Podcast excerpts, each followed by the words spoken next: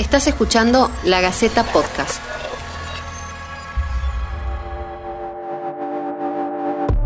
Mientras aumentan los casos de COVID-19, crece otro fenómeno mucho más silencioso.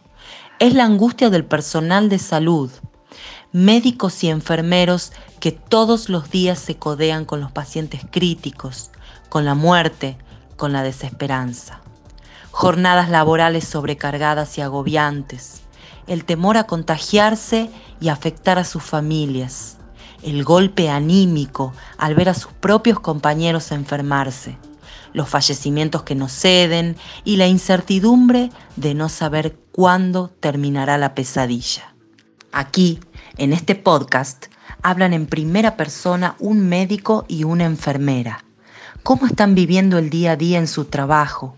¿Cuáles son las situaciones que más les preocupan? Escuchamos a Omar Sánchez, médico que está trabajando en el Hospital Centro de Salud. Se contagió de coronavirus y tuvo que dejar su casa para mudarse a un motorhome prestado.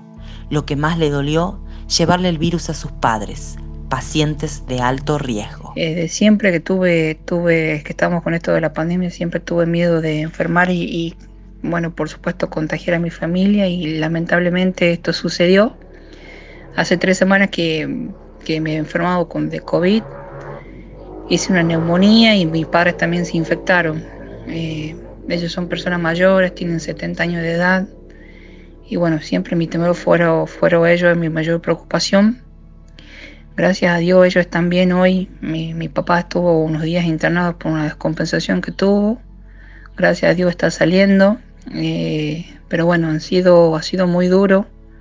Este, estas tres semanas han sido realmente de mucha tristeza, de mucha angustia. Creo que, no le miento, he llorado todos los días.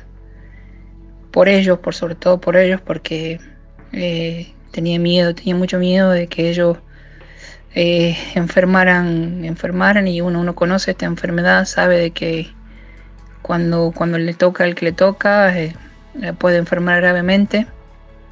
Pero bueno, si me lo permite, creo que ha sido un milagro de Dios que, que ellos estén bien ahora. Eh, también mi esposa y mi hijo estuvieron con un cuadro de resfrío nada más, pero no pasó a mayores. Y bueno, yo sí estuve con una neumonía que se complicó un poco.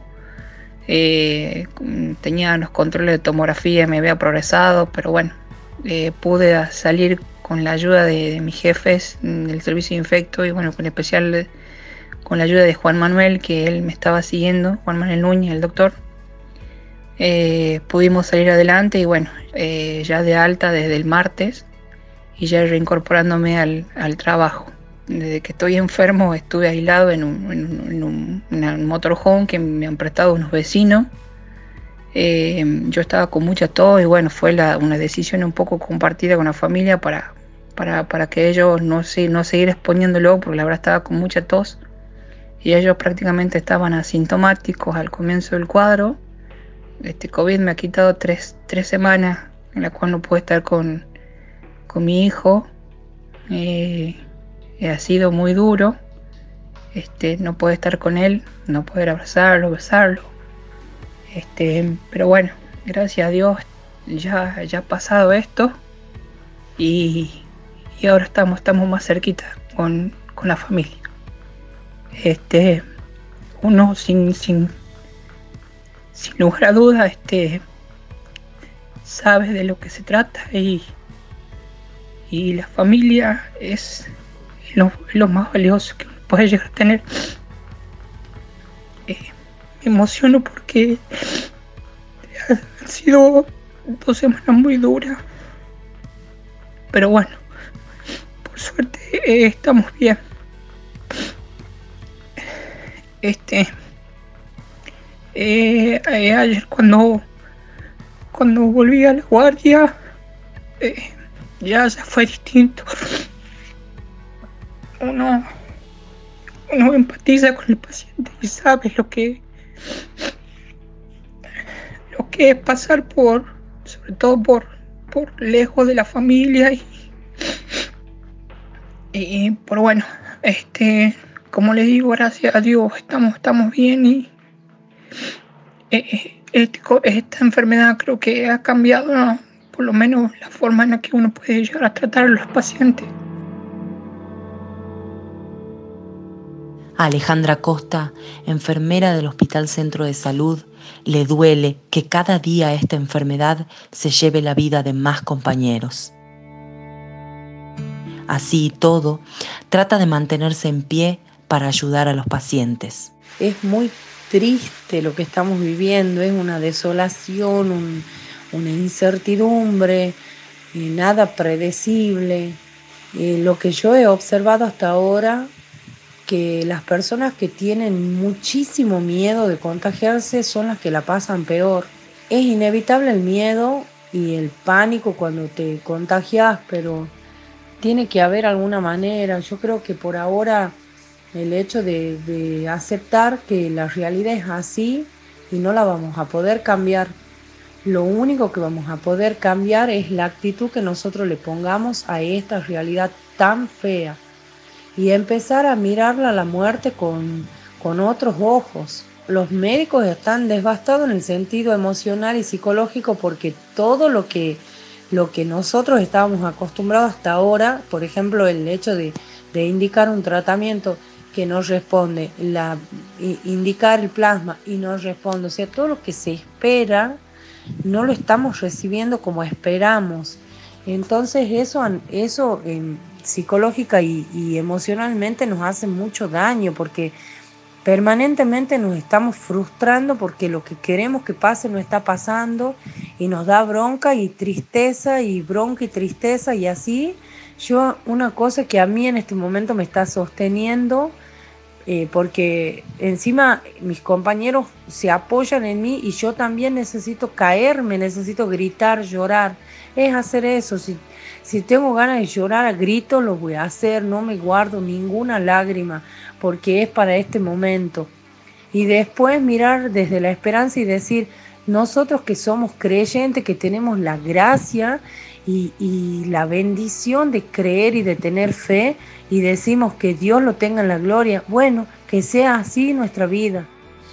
Con mi familia este, siempre estamos hablando de, de la posibilidad de que alguno se enferme, de que ya tenemos todo ordenado, que también el tema de, si yo me muero, las cosas que, que yo quiero que pasen eh, conmigo, con mi cuerpo, digamos, o las deudas que tenemos, para dónde tenemos que ir. Hemos ordenado en mi familia todo eso. O sea, si alguno de mi familia llegase a morir, eh, cada uno tiene una parte que hacer. Lo hemos tomado desde ese lado porque no sabemos. Eh, realmente este virus nos ha venido a mostrar que somos mortales, finitos y vulnerables. La cantidad de gente que se enferma, la cantidad de gente que se enferma grave, gravemente. Me preocupa que en algún momento eh, no tengamos la cantidad suficiente de medicación que se necesitan para, para sobre todo para, para mantener y tratar a un paciente con respirador, que son, eh, son medicación muy cara, que a veces no hay en la provincia.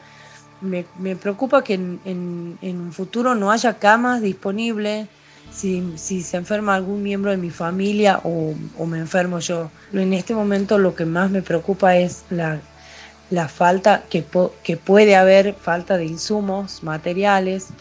Que también me preocupa que, no, no haya, que nos enfermemos todos o la mayoría de los equipos de salud y que no haya cantidad suficiente de profesionales del equipo de salud para atender a los enfermos. Mi día a día en mi trabajo lo vivo con el momento presente, tratando de, sentir las emociones que se aparecen. Por momentos estamos, por lo menos yo estoy triste, eh, desesperanzada.